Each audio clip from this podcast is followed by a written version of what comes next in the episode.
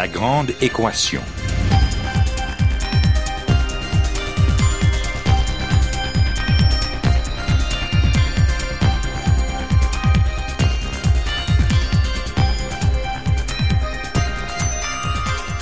Ici Normand Mousseau, bienvenue à La Grande Équation, votre rendez-vous hebdomadaire avec la science. Cette semaine, l'économie circulaire peut-elle sauver la planète?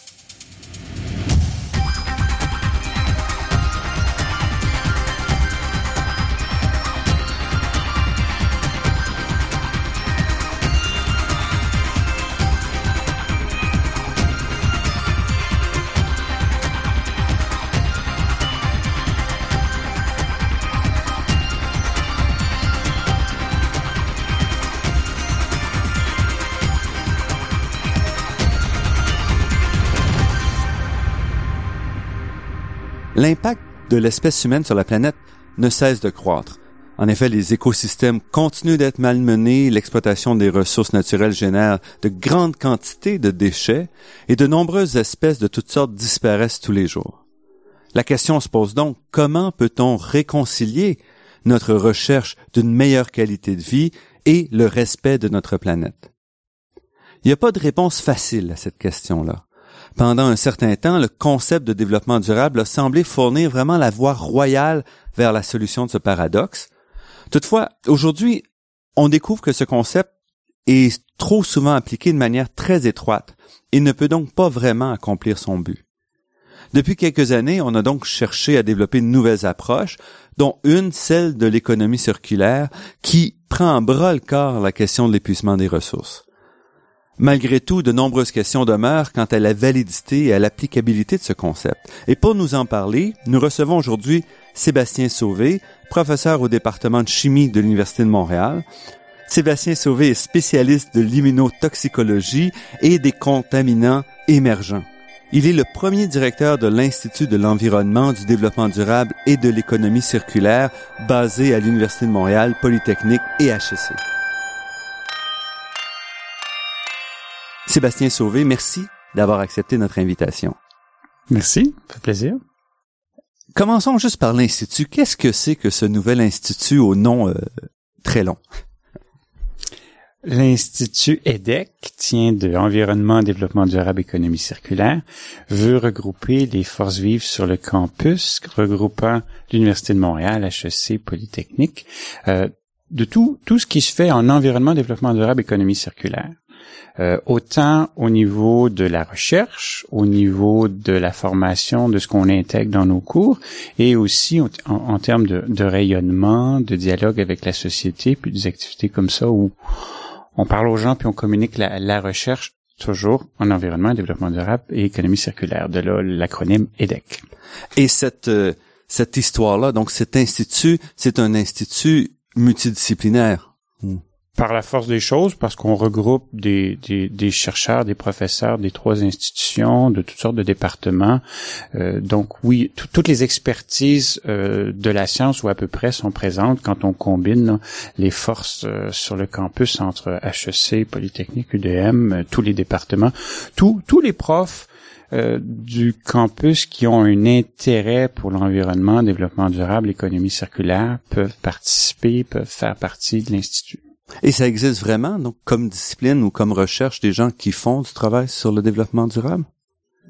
Ben, tu as des gens qui focalisent leur recherche directement sur ça, mais tu as plein de gens qui, à travers leurs travaux, que ce soit en chimie, en physique, en biologie, en économie, ont un impact direct ou une influence directe sur le développement durable ou sur l'environnement. Donc, donc tu as des gens, donc ça va être le focus précis, et il y a d'autres gens où ça s'intègre euh, de façon très nette dans leur euh, programmation de recherche. Parce que l'idée finalement, c'est de toucher ou de repenser toutes nos interactions avec le monde qui nous entoure, d'une certaine façon, les interactions physiques.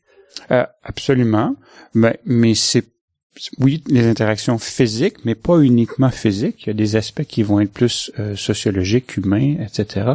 Euh, mais des exemples, ça peut être de repenser la consommation, la façon de fabriquer des choses. Ça peut être de euh, repenser nos, nos, habitudes de consommer, notre nos, nos, façons de se transporter, de se déplacer. Donc, il y a plein d'aspects qui sont autant dans des sciences très pratiques, très physiques, que dans des notions un petit peu plus floues, de, où c'est plus de la logistique, c'est plus des interactions avec les gens, etc.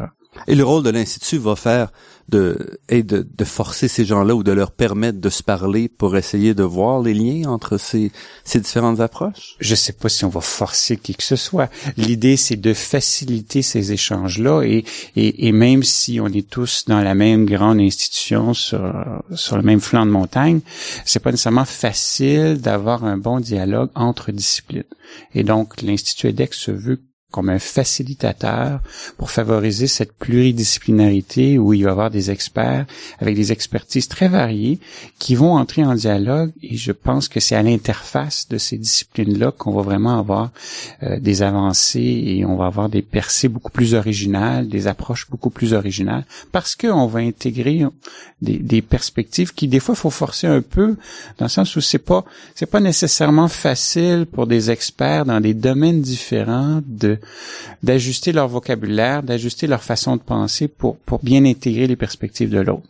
Parce que la communication, même entre spécialistes, est une affaire délicate et mène souvent à l'incompréhension ou à, ou à l'incapacité vraiment de transmettre le, ou de voir les liens. Oui, parce que euh, plus on se spécialise dans un domaine, plus à un moment donné on a un vocabulaire, une façon de penser, une approche qui devient très spécifique et très pointue pour ce domaine-là et qui n'est pas nécessairement facilement transférable dans un autre domaine. Et donc on peut arriver dans un autre domaine où les, les mêmes mots, les mêmes approches ont des sens différents.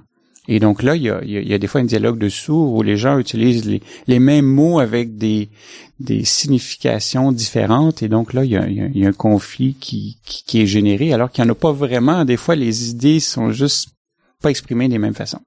Et l'idée, vous l'avez mentionné, c'est d'aller au-delà simplement de regrouper des chercheurs pour aussi se tourner vers la société. Absolument. On, on, on veut clairement éviter le, le, le, complexe de la tour d'ivoire. Euh, si la recherche ne sert qu'aux chercheurs, entre chercheurs, elle n'est pas très utile. Donc, euh, c'est toujours bien de faire l'avancement de la science, mais, là où la science prend son sens, c'est quand elle est en, réponse aux besoins de la société, puis qu'elle a une influence sur la société, sur notre milieu de vie, sur notre qualité de vie quand on est en environnement, euh, sur la santé des gens. C'est vraiment quand il y a une interaction entre les deux. Si, la science ne sert qu'aux scientifiques, elle perd son sens. Quels sont donc vos buts par rapport à ça, de, faire en sorte que les travaux soient compréhensibles par le public, d'aller au-delà du public, des besoins des gens? Qu'est-ce que qu'est-ce que vous voyez? Ben, il y a, y a plusieurs aspects. Euh, je pense que dans, dans, dans, la problématique, leur environnement, développement durable, économie circulaire, c'est vaste. Donc, c'est clair qu'il y a des aspects très pointus de la recherche où seuls les spécialistes sont les plus, les plus aptes à, à, voir quelles sont les nouvelles avancées. Par contre, quand on, on commence à repenser nos modèles de consommation, les modèles de, de fiscalité, les modèles de, de façon d'amener le développement durable ou d'amener un, environnement plus sain, mais il faut que ce soit en interaction avec la société. Ça peut pas être une idée qui, qui naît dans un laboratoire puis que les scientifiques discutent en eux sans, sans être en interaction avec la société. Ça pourra pas fonctionner. Et, et, ça pourra pas fonctionner si c'est juste des idées de chimie, de biologie, sans qu'il y ait euh, des aspects humains, les aspects de comment on va intégrer ça dans la société. Il y a, il y a, quand même beaucoup d'éléments où, où sans le dialogue, on ne pourra pas changer euh, les choses comme on voudrait le faire.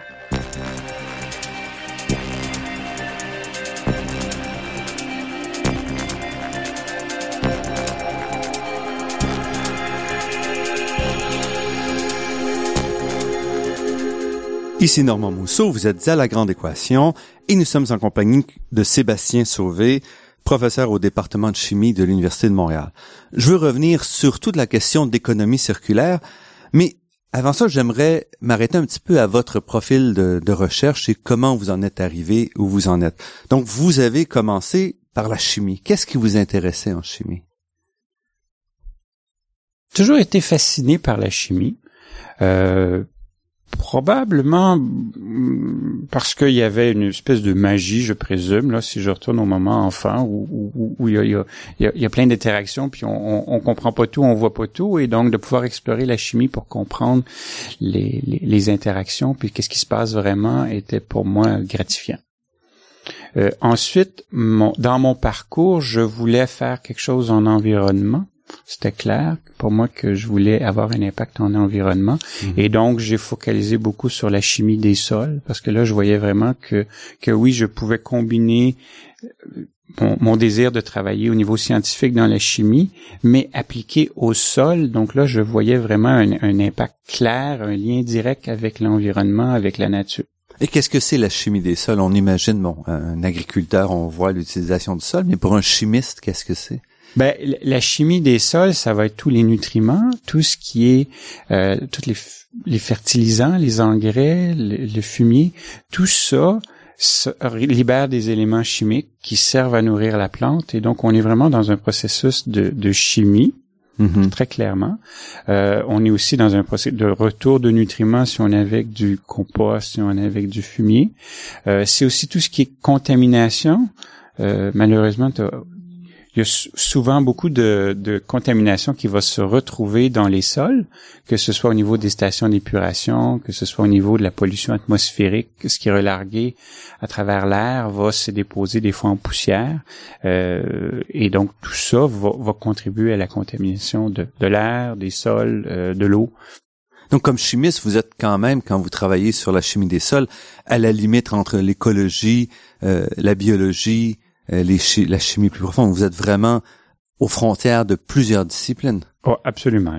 la formation, euh, ma formation est, relativement pluridisciplinaire, mais, mais dans les travaux en environnement, il y a souvent il y a de la chimie, il y a de la biologie, il y a de l'écotoxicologie, il peut y avoir de l'immunologie, il peut y avoir toutes sortes d'aspects qui sont requis pour bien comprendre les, la le devenir environnemental des, des, contaminants, mais ensuite leur effet, leur impact. Mm-hmm. Euh, on peut intégrer du génie quand on veut euh, faciliter le traitement, améliorer les traitements pour dépolluer, pour décontaminer.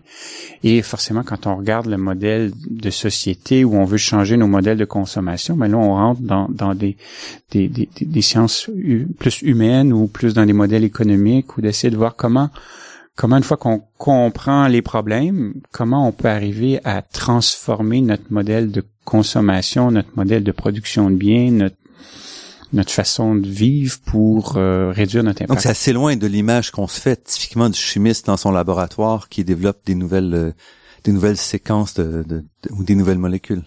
Euh, oui, je pense que je suis peut probablement pas un, un, un, chimiste typique, mais je suis pas sûr qu'il y en a beaucoup des chimistes typique. Euh, je pense qu'on a on, a une idée un peu préconçue de ce qu'on imagine et la, la, la, la, science a beaucoup évolué et donc il y a beaucoup de collègues en chimie qui font plein de choses qui sont relativement pluridisciplinaires. Et vous vous êtes intéressé dès votre doctorat vraiment aux contaminants. Ça a été euh, un des aspects importants de, de votre vos euh, recherches, entre autres sur le sur les métaux lourds. Euh, je me suis intéressé aux contaminants dès mon premier projet d'été pendant mon bac. Donc, euh, je travaillais à ce moment-là sur un projet sur les pluies acides qui était un peu plus à la mode à l'époque. Et euh, rapidement, je me suis intéressé aux métaux lourds qui étaient dans les, les métaux traces qui étaient présents dans les bouts d'épuration, les risques avec l'épandage. Et, et, de fil en aiguille, j'ai étudié les sols contaminés, les, la spéciation chimique, donc de faire la différence entre des cas où il y a des contaminants qui sont présents et, qui représentent peu de risques, et les autres cas où les contaminants sont présents et représentent des risques. Donc, ça permet de prioriser les actions, de prioriser la réhabilitation, la rémédiation et, de, mieux utiliser les, les, sous disponibles pour faire euh, des travaux. Pouvez-vous donner un exemple de ça, du même contaminant dont vous parlez, qui peut parfois être euh, euh plus ben, toxique? Par exemple, on peut imaginer que du plomb qui serait présent dans un, un, sol euh, relativement acide ou légèrement acide, comme une forêt par exemple, Mhm. le, plomb va être va être très disponible. Il peut être pris en charge par par les, les, végétaux. Il peut être pris en charge par ou absorbé par les vers de terre, par les organismes qui sont dans cet environnement-là. Donc, il va rapidement migrer vers euh, vers les organismes vivants et avoir des impacts. Si on transfère ce même sol, ce même plomb-là dans un sol qui est riche en argile, qui a un pH élevé, l'argile et le pH vont, vont contribuer à fixer le plomb directement sur l'argile où il va être très stable et aura très peu de d'affinité pour aller vers la solution qui est dans le sol, vers la racine, vers la plante, vers les, les micro-organismes. Donc, il va être beaucoup moins toxique pour la même concentration. Je, suppose qu'un exemple plus extrême, c'est si dans le même site, on avait des, des billes de plomb mm-hmm. dues à un, tir ou des exercices de tir, etc. Euh, on pourrait avoir la même quantité de plomb avec deux, trois billes et deux, trois billes pour les vers de terre, ça change rien. Ça a à peu près pas d'impact. Par contre, si on a un canard et mm-hmm. qu'on a pris euh, quelques plombs, oui, ça pourrait être un problème, mais, mais, mais, ça devient spécifique à, et du cas par cas. Et ça, ça permet d'optimiser donc la réponse euh, aux contaminants en place, c'est ça? Oui, ça permet d'optimiser la réponse, mais ça permet aussi d'évaluer est-ce qu'on doit faire une intervention ou pas. Est-ce que dans cet environnement-là, pour l'usage, puis pour les espèces animales ou, vivantes qui sont présentes, est-ce qu'on a vraiment besoin d'interagir, de, décontaminer à coups de millions, ou est-ce que pour l'usage qu'on en fait, il y, a, moins de risques, puis est-ce qu'on peut laisser ça en place? Et, quand je parle d'usage, c'est si on a un parc naturel, si on mhm. a un jardin avec des enfants, ou si on a un stationnement, on n'a pas besoin du même niveau de propreté. C'est inutile de décontaminer des sols à des niveaux quasi naturels si c'est pour mettre de l'asphalte ensuite. L'asphalte en soi va recontaminer euh, une certaine quantité de, de contaminants. Là, on a parlé de plomb, on a parlé d'asphalte, par exemple, mais tous les contaminants se sont dus aux activités humaines ou vous regardez, est-ce que c'est plus complexe que ça? Ben, y a, les contaminants sont pas uniquement dus euh, aux activités humaines, mais on est on est euh, quand même le, producteur principal de, de, la, la, pollution. Les, les, sources naturelles entre guillemets de, pollution, ben il y a, y, a les, y a les volcans qui à l'occasion peuvent avoir des impacts significatifs, euh, mais il n'y a pas il y a pas des millions de façons d'avoir de la pollution naturelle. Donc, on doit prendre la responsabilité de cette pollution-là, collectivement. Absolument. Et, je pense que si on si on éliminait toute pollution d'origine anthropique, euh, ben s'il nous restait juste à gérer les volcans, ça irait bien. Non?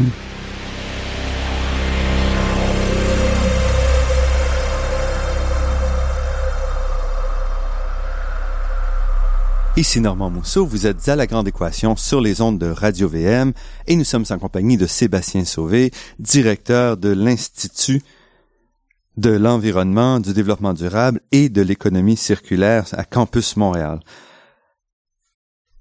Vous mentionnez dans un récent article un petit peu l'évolution, vous discutez de l'évolution des contaminants émergents en revenant un petit peu à, à la source de, qui a vraiment fait prendre conscience de ces contaminants-là. Le, célèbre livre Silent Spring de Rachel Carson, publié il y a déjà plus de 50 ans. Pour vous, euh, donc, dans cet article-là, vous mentionnez que ça fait depuis longtemps que l'espèce humaine importe des contaminants, mais que c'est finalement assez récemment qu'on s'est aperçu de leur impact réel. Oui, euh, cet article focalisait sur les contaminants d'intérêt émergent et, l'idée était que euh, il y a des contaminants qui sont là depuis longtemps, mais euh, c'est juste depuis c'est juste récemment qu'on a réalisé qu'il y avait un impact et donc l'intérêt est émergent. Un des exemples est le plomb. Donc, c'est relativement récent, dans le dernier, euh, les quelques décennies ou dans les années 70 ou, environ, qu'on a réalisé l'impact que le plomb pouvait avoir sur le développement intellectuel des enfants, les toxicités, etc. Mais la pollution par le plomb a, a, débuté avec les Grecs et les Romains, avec les premières mines, puis les, les, premières, les premiers efforts de métallurgie il y a, euh, il y a plusieurs millénaires. Et, et, donc même dans les carottes de glace, de, on peut voir les traces de la pollution atmosphérique par, par l'exploitation de mines au temps des Romains. Et après les métaux lourds, ce sont les, les molécules plus complexes développées par l'industrie chimique. Et là, on arrive vraiment au, au 20e siècle, vraiment où les, les, les premiers contaminants apparaissent. Oui, donc, euh, souvent, maintenant, aujourd'hui, quand on parle de contaminants émergents, on a souvent tendance à parler à, des médicaments avec des molécules organiques, des plastifiants, euh, des, des, des etc. Euh, donc, c'est souvent des, des, nouvelles molécules et, et ces nouvelles molécules-là, quand on ne sait pas trop leur toxicité ou que la toxicité est mal connue, ça devient un composé d'intérêt émergent parce que là, il faut, faut en toute précaution, il faut aller évaluer les, risques que ces composés-là se retrouvent dans l'environnement et les risques qu'ils pourraient causer une fois dans l'environnement pour l'humain, les poissons, les, animaux, euh, les plantes, etc. Et c'est pas facile de prévoir quand on développe un nouveau composé quel sera l'effet sur l'environnement. Non, c'est c'est c'est pas facile. Euh, et bon, forcément dans les applications, les chimistes vont chercher un nouveau médicament. Ben l'intérêt premier, ce serait d'avoir une une action thérapeutique. Mhm, Donc, mhm. on va être heureux si notre nouvel antibiotique agit ce pourquoi on veut le, le créer. Si on veut générer un nouveau polymère, un, nouvel alliage ou peu importe l'objectif, ben on a des objectifs précis et, et donc, le, malheureusement, l'impact environnemental et vient en fin, en fin de priorité. Mm-hmm. Donc, une fois qu'on a une nouvelle molécule qui fonctionne, puis qui peut faire le rôle pour lequel elle a été conçue, Là, on commence à se poser la question est-ce qu'il y aura des impacts environnementaux? Donc, il faudrait réfléchir un peu plus en amont. Et, il y a des cas aussi où, quand on a des alternatives, quand on peut choisir des molécules qui ont des, des, efficacités similaires, mais ben là, on a tout avantage à prendre celle qui va avoir le, moindre impact environnemental. Mais le cas, par exemple, des, des organophosphates montre quand même la difficulté d'avancer parce que ces organophosphates qui sont des, pesticides essentiellement, on a vu l'impact que ça pouvait avoir sur, sur l'environnement et on a cherché à trouver des, alternatives. Oui, bon, les, pesticides, il y a une, belle séquence aussi où, historiquement au début on utilisait l'arsenic, puis après ça on s'est dit bon l'arsenic c'est pas bon, fait qu'on dit il y avait une nouvelle molécule qui s'appelait le DTT, qui était une belle façon de, de pallier puis d'éviter d'utiliser l'arsenic quand on s'est rendu compte que mhm. le DDT n'était pas bon, ben on, a vu les organophosphoriques qui remplaçaient les, les DDT. Et, maintenant, on est en train d'éliminer euh, cette famille de, pesticides pour remplacer avec des néonicotinoïdes ou avec d'autres. Et là où on découvre que ces néonicotinoïdes pourraient être responsables, par exemple, de la mort des abeilles. Donc, on se retrouve encore avec euh, avoir repoussé le problème sans le résoudre finalement. Eh, exactement. Et, et on a beau évaluer les molécules, faire des tests, les, les néonicotinoïdes sont un bel exemple où peu de tests pouvaient prédire que ça aurait un impact spécifique sur les colonies d'abeilles. Euh, donc ça, c'était, ça aurait été difficile à prédire. Et même ça a euh, pris quand même de nombreuses années avant qu'on fasse le lien. Oui, bon, le, lien de causalité est aussi compliqué parce que les, les abeilles ont subissent plusieurs pressions et plusieurs problèmes. Il y a des problèmes de monoculture, il y a des élevages intensifs, il y a beaucoup de maladies.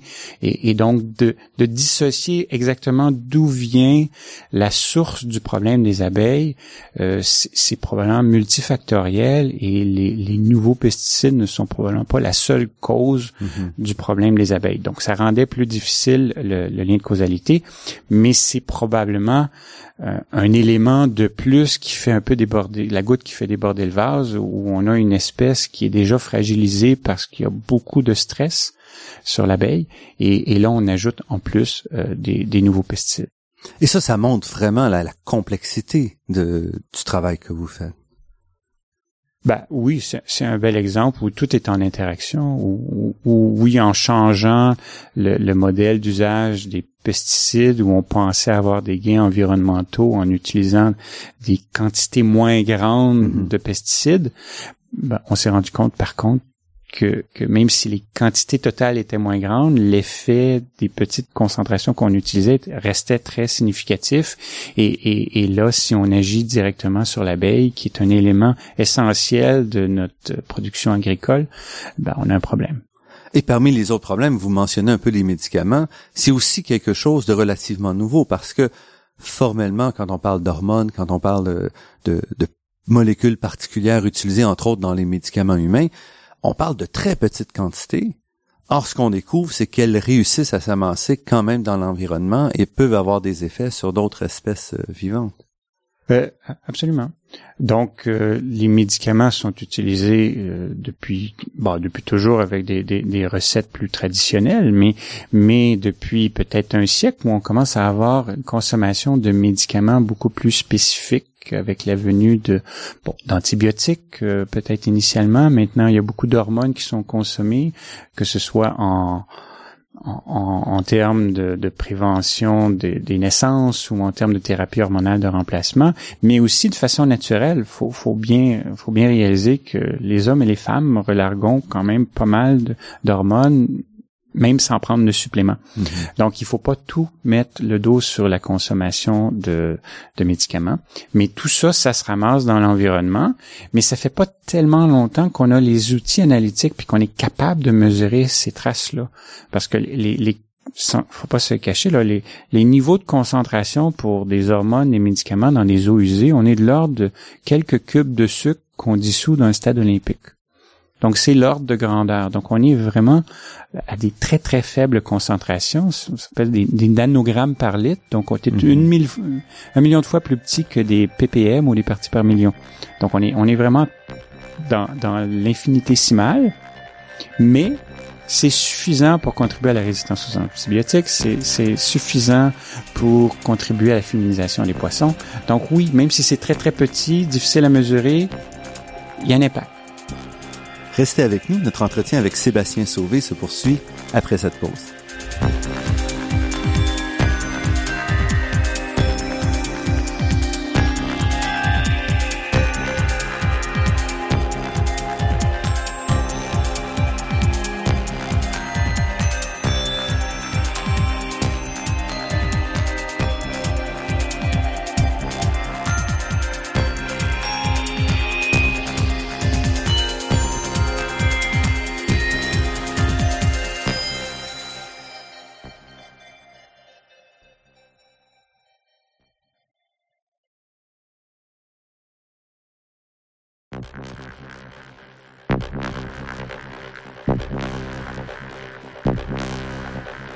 Ici Normand Mousseau, vous êtes à La Grande Équation et nous sommes en compagnie de Sébastien Sauvé, professeur au département de chimie de l'Université de Montréal.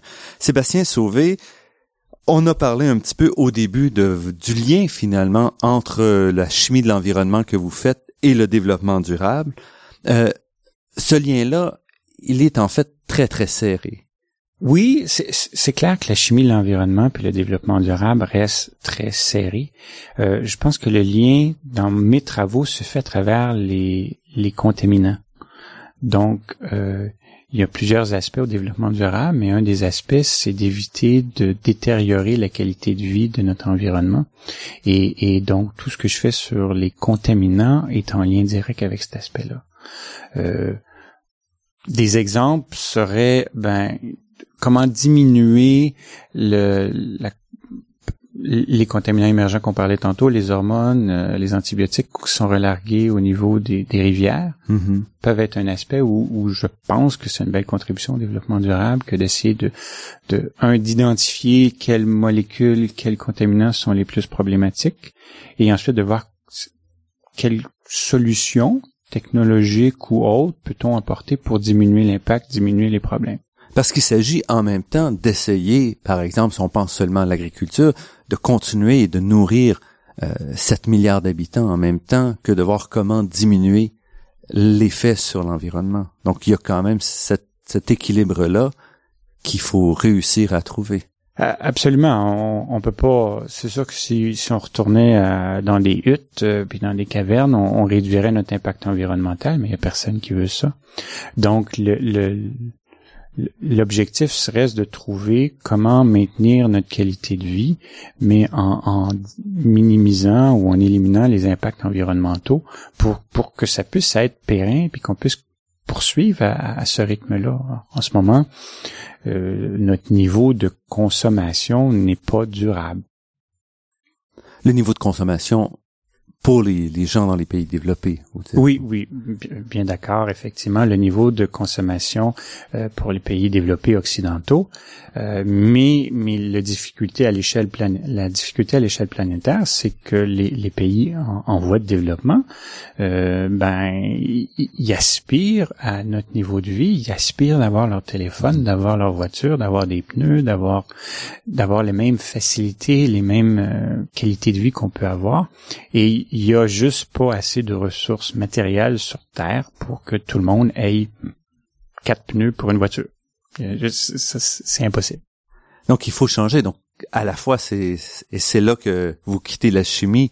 Vous êtes maintenant donc directeur euh, de l'institut sur le développement durable. C'est là que vous quittez la chimie pour dire maintenant comment est-ce qu'on peut assurer quand même le développement d'une qualité de vie suffisante tout en diminuant l'effet sur l'environnement. Et c'était ça initialement le, développement durable. Ben oui. Euh, et il y a le développement durable, une espèce de dichotomie où il y, a, y, a, toujours deux aspects où on veut favoriser le développement, on veut amener les, les, les, les sociétés moins favorisées à améliorer leur qualité de vie. Donc il y, a, y a, y a un pas en avant de progrès et de développement mais il y a toujours un frein pour s'assurer que tout se fait de façon durable. Et donc, donc c'est c'est dans, dans l'opérationnalisation de ça, ça devient assez difficile parce qu'on est toujours en, en, en, voulant un pas en avant puis son contraire en même temps.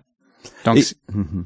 et ça fait quand même quoi euh, près de 30 ans que ce concept-là a été mis de l'avant. Euh, formellement, on, on, le ramène au rapport Brundtland vers euh, vers 87, quelque chose comme ça. On pourrait le ramener une décennie avant avec le, le rapport du Club de Rome. mais ça reste en principe donc un concept qui est pas si nouveau que ça. Est-ce qu'il a fait des preuves? Est-ce qu'il a fait? Est-ce qu'il a amené à vraiment améliorer la situation? Ben, je pense que le développement durable a été longuement débattu. Euh, je pense que personne n'est contre la vertu. Euh, donc, je pense qu'il y, y, a quand même eu une certaine adhésion au niveau de la société avec les idées de développement durable. Le problème actuel, c'est qu'il y a un essoufflement et la, la, la mise en opération, la, façon de vivre le développement durable est difficile. Euh, il y a un certain essoufflement de cet aspect-là et donc faut, faut, trouver une façon de renouveler ou de le mettre en action. Et ce que vous dites, par exemple, dans, dans un autre article que vous avez écrit récemment, c'est que vous voyez aussi que le développement durable est un peu trop orienté vers les solutions techniques aux problèmes. Ben, y, on peut pas toujours trouver une solution technologique à tous les problèmes. C'est sûr quand il y en a une, faut les explorer, faut y aller à fond, mais il y a certains problèmes qui viennent plus dans nos modèles de consommation, dans notre, façon de faire et de consommer, de de, de produire, etc. Et, et donc, c'est pas toujours une solution technologique qui va qui va changer ça. Et, et donc, on peut on va explorer certainement tous les outils technologiques possibles, mais on pourra pas tout régler les problèmes avec un, nouveau gadget qui va nous permettre d'améliorer nos performances. Euh, on, va atteindre les limites éventuellement. Dans les, dans les façons de penser du développement durable, on reste aussi un peu piégé par une approche assez morcelaire de, de l'étude de, des problématiques. Ben, oui, euh, morcelaire en, partie parce que les, disciplines sont souvent séparées. Euh, donc, il y a des gens qui font chacun leur, leur petite chose indépendamment. Donc, il faut, faut faciliter la pluridisciplinarité. Et, et, et morcelaire, ou ben, dans le sens où il y a plusieurs aspects au développement durable, mais, mais comment chaque individu, chaque compagnie, chaque gouvernement arrive à, à le faire de lui-même et seul, c'est pas facile. Euh, parce que quand on veut travailler pour le développement durable, euh, on, on, fait un acte qui est un peu plus altruiste. On n'en bénéficie mhm. pas personnellement. On, on, aide notre environnement à tous. Et donc, donc il y a une certaine difficulté entre euh, le faire gratuitement pour améliorer la qualité de vie de tout le monde et améliorer juste mhm. son bien-être personnel. Et pour moi, c'est un petit peu en prélude à, l'économie circulaire. C'est pour ça que, je positionne ça. Mais par exemple, quand on regarde l'industrie d'extraction minière qui publie il y a quelques années un document d'orientation pour le développement durable de l'exploitation minière, ici on sent déjà quasiment l'opposition du terme d'une comment une société, une industrie qui se spécialise dans l'extraction de nouvelles ressources euh, peut prétendre avoir un modèle de développement durable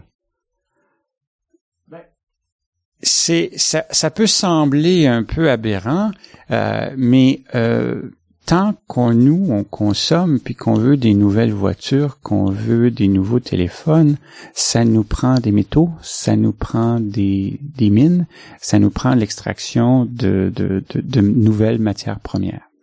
Donc, tant qu'on a comme consommateur ce besoin-là, il faut reconnaître qu'il faut des mines pour aller chercher les nouveaux métaux dont on a besoin.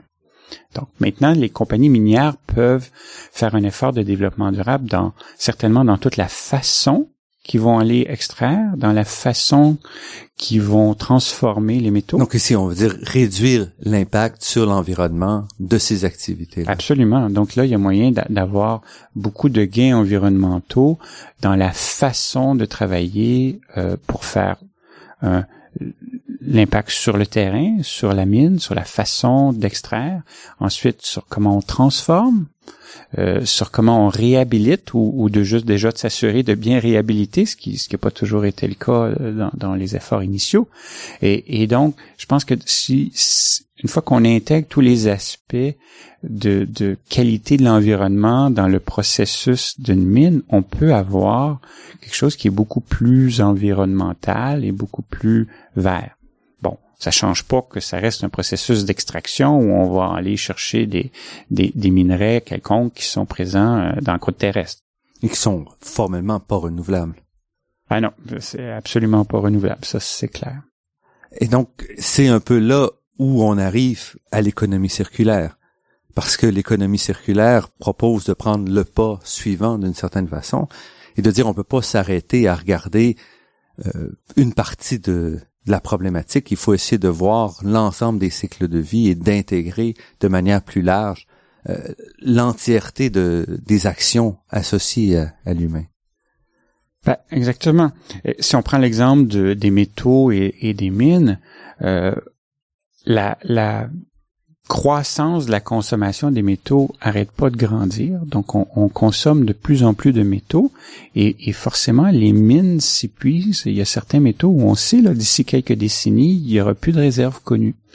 Euh, donc euh, forcément faut revoir le modèle parce que ça peut pas fonctionner. Euh, la seule façon où ça peut être durable, c'est c'est d'intégrer la circularité et de là le, thème de l'économie circulaire où finalement pour s'approvisionner en matières premières il va falloir utiliser ce qui est déjà dans les biens de consommation donc ce qui a été extrait une fois qui rentre dans notre chaîne de valeur, dans notre chaîne de, de fabrication, de consommation, doit revenir pour permettre de fabriquer l'élément suivant. Il faut que ça reste dans une boucle fermée, donc, il faut pas que ça aille dans un dépotoir, faut pas que ça contamine l'environnement. Puis en même temps, il faut que ça serve de matière première pour reproduire. quand, nos, téléphones, nos voitures seront en fin de vie, il ben, faut tout récupérer les composantes pour en faire des nouvelles et, et donc permettre de fermer la boucle pour que cette matière première reste toujours réutilisée, réutilisable.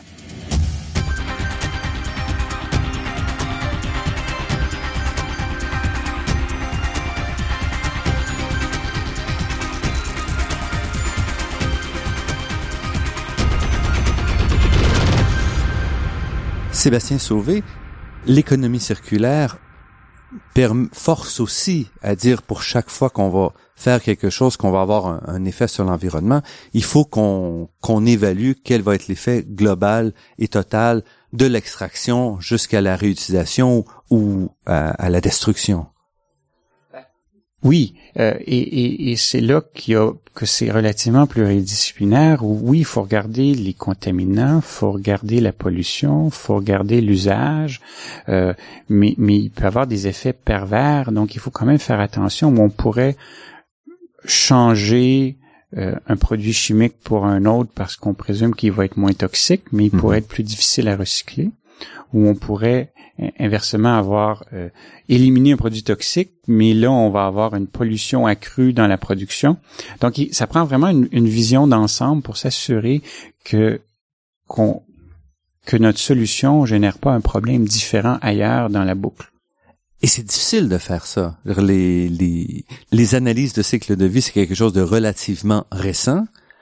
Et ce qu'on voit, c'est qu'elles sont très difficiles à mettre en place parce que justement, il faut intégrer toutes sortes d'effets secondaires finalement qu'on a jusqu'à présent négligés ou ignorés.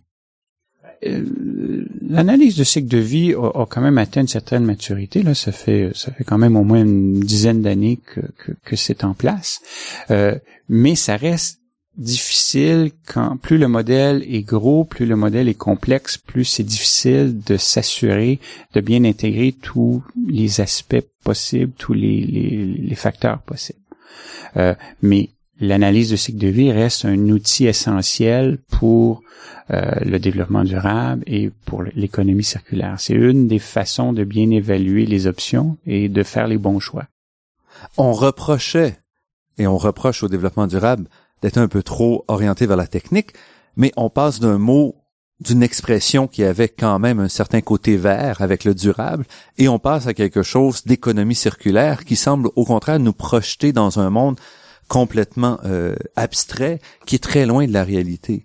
Est-ce que vous pensez que c'est vraiment une direction à suivre? Ben, je pense que oui. Je pense que effectivement, il faut être vigilant. L'économie circulaire vise finalement à fermer les boucles. Et donc, quand on ferme les boucles, par la force des choses, on évite les polluants parce que les polluants seraient des trucs qui sont qui ont échappé de nos boucles. Euh, on évite les déchets parce que finalement tous nos biens de consommation vont être réutilisés, retransformés, réparés, partagés, etc. Donc on, on va avoir un effet très positif au niveau environnemental si on, on, fait, on ferme bien nos boucles.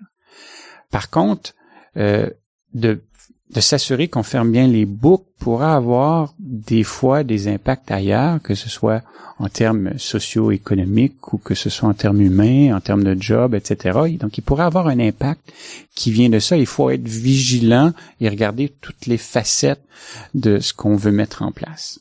Mais a priori, ça devrait avoir un impact environnemental ou un, un bénéfice environnemental très clair. Mais il faut encore à ce moment-là être capable de faire porter le coût de cette fermeture-là aux bons endroits, aux bons consommateurs. Ah, absolument. Euh, donc, un des objectifs ou, oui, un des objectifs de l'économie circulaire, c'est de trouver comment on met les bons incitatifs, comment on, on, on, trouve les bonnes façons par réglementation, par tarif, par taxe, ou tout simplement avec les bons incitatifs, puis de de, de, standards, de normes, de conscientiser les gens mm-hmm. parce qu'en fait, euh, un des éléments, un des moteurs de l'économie circulaire va être le consommateur. Donc, il peut avoir des, des, on peut forcer un peu les producteurs, on peut essayer d'avoir des incitatifs à différents niveaux, mais à la base, le, le choix du consommateur va, va avoir beaucoup d'impact sur ce que les commerçants vont offrir.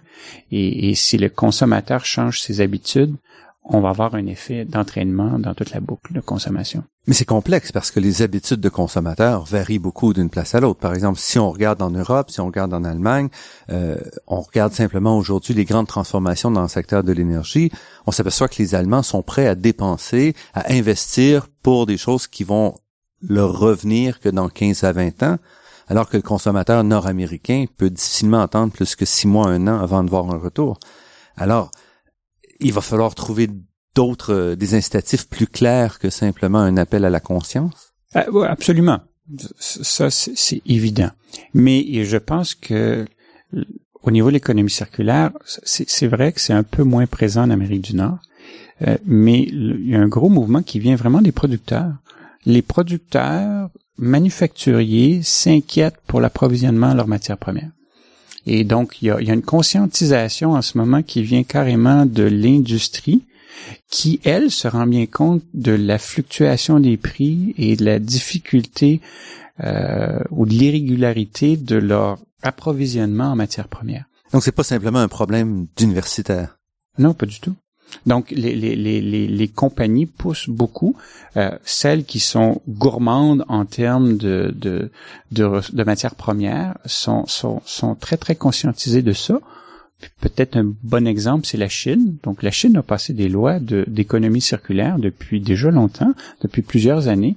Ils sont très conscientisés par le problème sont aussi des, des consommateurs euh, de, de, matières premières très, très friands. Et ils sont aussi une société où tu as, un transfert entre... Tu as, une espèce de classe moyenne émergente où donc mhm. il y a de plus en plus de, de, de, volonté de consommer. Et donc, eux sont, sont très conscients du problème et, et, donc ils essayent de mettre ça en place parce que s'assurer un approvisionnement constant.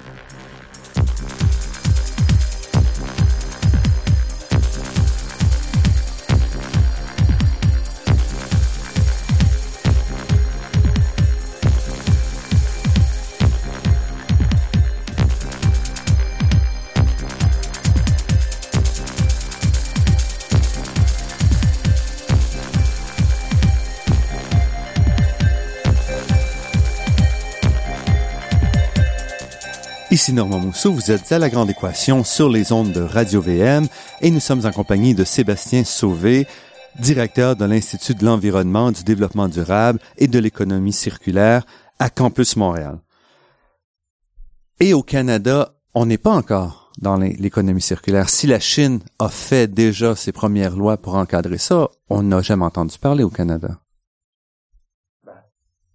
nous, à l'Institut EDEC, on en parle, euh, mais c'est relativement nouveau.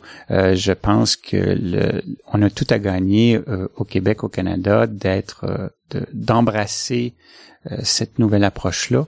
il y a plein de bénéfices, autant au niveau de l'environnement qu'au niveau de l'économie. ça va être clairement une façon d'assurer nos approvisionnements. Et, et je pense que que le mouvement est très bien engagé en Asie et en Europe. les Européens aussi ont fait beaucoup de, même de lois et de projets euh, vers l'économie circulaire. Donc, on, a tout à perdre à, refuser l'évolution et, on est aussi bien de l'embrasser et de, de, de, devenir des acteurs de cette nouvelle mouvance. Mais est-ce qu'il n'y a pas des risques? Si on est, le Canada se voit comme un pays de ressources naturel. Donc, est-ce qu'il n'y a pas des risques? À dire si on embrasse une telle économie circulaire, on va se retrouver à fermer nos mines, à fermer les régions? Bon, euh, c'est sûr que ça peut sembler contre-intuitif, euh, mais on peut prendre l'exemple du pétrole. Euh, et qui, qui s'applique bien au Canada aussi de façon générale. c'est clair que si une journée on pouvait avoir tous des voitures électriques puis réduire notre dépendance au pétrole pour nos transports, euh, ça va réduire la, la, la demande pour le pétrole. Mm-hmm. Et, et c'est ce qu'on voit en ce moment. Il y a, il y a un surplus, puis il y a, il y a de façon passagère, on a une baisse des prix du pétrole. Mais à long terme, euh, il va falloir, on va, on va avoir besoin pour, ne serait-ce que pour les avions, pour les usages où, où, où il n'y a pas trop d'alternatives, on va avoir besoin de continuer d'extraire du pétrole. Si on parle de métaux, ben, plus on va augmenter la circularité, euh, plus moins on va avoir besoin de dépendre d'extractions nouvelles. Mhm. Mais, mais avant que, que tout le monde, euh, surtout avec les pays en voie de développement, ait, ait, accès à un niveau de vie comparable ou à peu près comparable au nôtre, il y, a une demande qui est, qui est, qui est, qui est énorme. Donc, je pense pas qu'on est euh, prêt de devoir arrêter l'extraction de nouvelles matières premières. Mais Donc, on sent quand même, si on regarde le Canada, le Canada se fait tirer l'oreille beaucoup, par exemple, simplement en ce qui concerne la lutte au changement climatique, en disant on peut quand même pas agir et protéger l'environnement si ça nous coûte des emplois, s'il y a un effet sur l'économie. Donc, l'économie circulaire, est-ce qu'on doit s'attendre? Ça va coûter plus cher pour les, gens à un moment donné d'intégrer l'ensemble des effets environnementaux de leur choix. Hum, est-ce que ça va coûter plus cher? C'est pas évident. Euh, y a, y a, on a des exemples d'usines qui ont adopté des approches d'économie circulaire où Mhm. finalement ils vont économiser l'énergie, vont économiser l'eau, vont réutiliser la chaleur et ils ont des gains économiques. Donc, d'avoir adopté une approche ou- une pensée circulaire dans le fonctionnement de l'usine leur sauve des sous. Donc, Donc, il y a essentiellement, pas de coût, là. générer des déchets coûte de l'argent. Donc, si on en génère moins, on économise.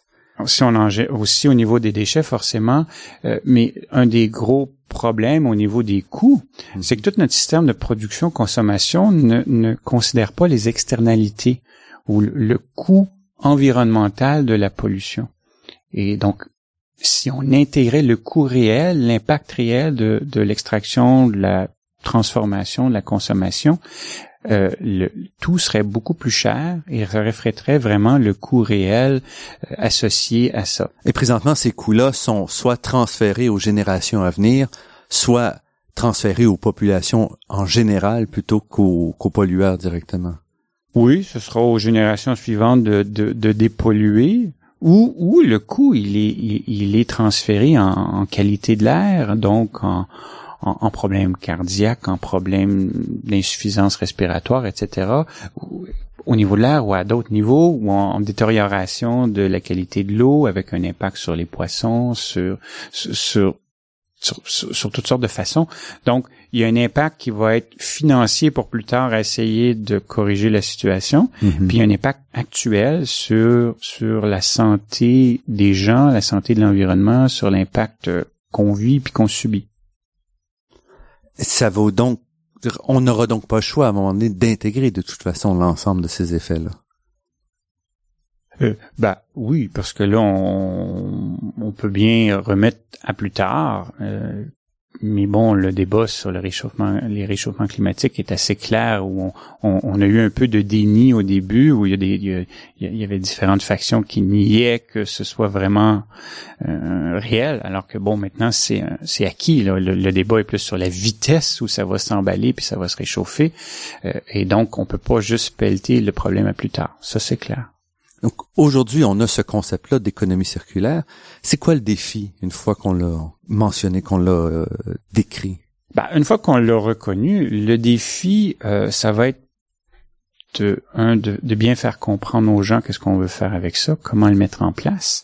Euh, mais ensuite, ça va être de trouver vraiment, je pense, les, les bons incitatifs, les bons outils de société pour que ça fonctionne, pour que ça se mette en place, puis que, que ce soit un peu intégré dans notre économie, dans nos façons de faire, et que ça, ça, ça devient une espèce de, de cercle vertueux qui va s'assurer qu'on minimise l'impact environnemental, on, on assure notre approvisionnement en ressources, qu'on qu'on a des énergies renouvelables à la base de tout ça, puis que nos- on garde nos champs, notre air, notre eau propre. Est-ce que vous sentez que à l'extérieur de l'institut que vous euh, que vous dirigez, on on est conscient de ce défi-là? Est-ce que les gouvernements sont conscients? Est-ce que les, les acteurs que vous rencontrez sont conscients? Oui, là, tous les acteurs à, à- à date qu'on a rencontrés sont très enthousiastes euh, parce que tout le monde veut faire son bout pour l'environnement et, et, et, et pour le développement durable, mais tout le monde cherche un peu comment. Et Mhm. donc là, il y a une finalité beaucoup plus claire quand on adapte cette, cette notion de fermer les boucles où, où on peut avoir des objectifs beaucoup plus clairs. Et il y a aussi des bénéfices, là, on peut, tu sais, mentionnait plus tôt le risque pour euh, une société qui a beaucoup d'extraction de ressources de perdre des emplois. Mais, mais toute la, toute la facette de l'économie circulaire où on veut réutiliser, réusiner, recycler, retransformer va être un, un- un moteur de génération d'emplois. Donc oui, il va, il, il va avoir un transfert, mais il y a quand même un potentiel de, de, de, de, de recréer des nouveaux postes, des nouveaux emplois. Donc là, il y a, il y a, il y a il y a un certain engouement pour ça aussi. Donc si je comprends bien, Sébastien Sauvé, nous n'avons pas fini d'entendre parler d'économie circulaire au cours des prochaines années, ni de l'Institut de l'environnement, du développement durable et de l'économie circulaire de Campus Montréal. Absolument pas. On commence. Sébastien Sauvé, professeur au département de chimie de l'Université de Montréal et directeur de l'Institut dont je viens de parler. Je vous remercie pour cette entrevue. Ça fait plaisir.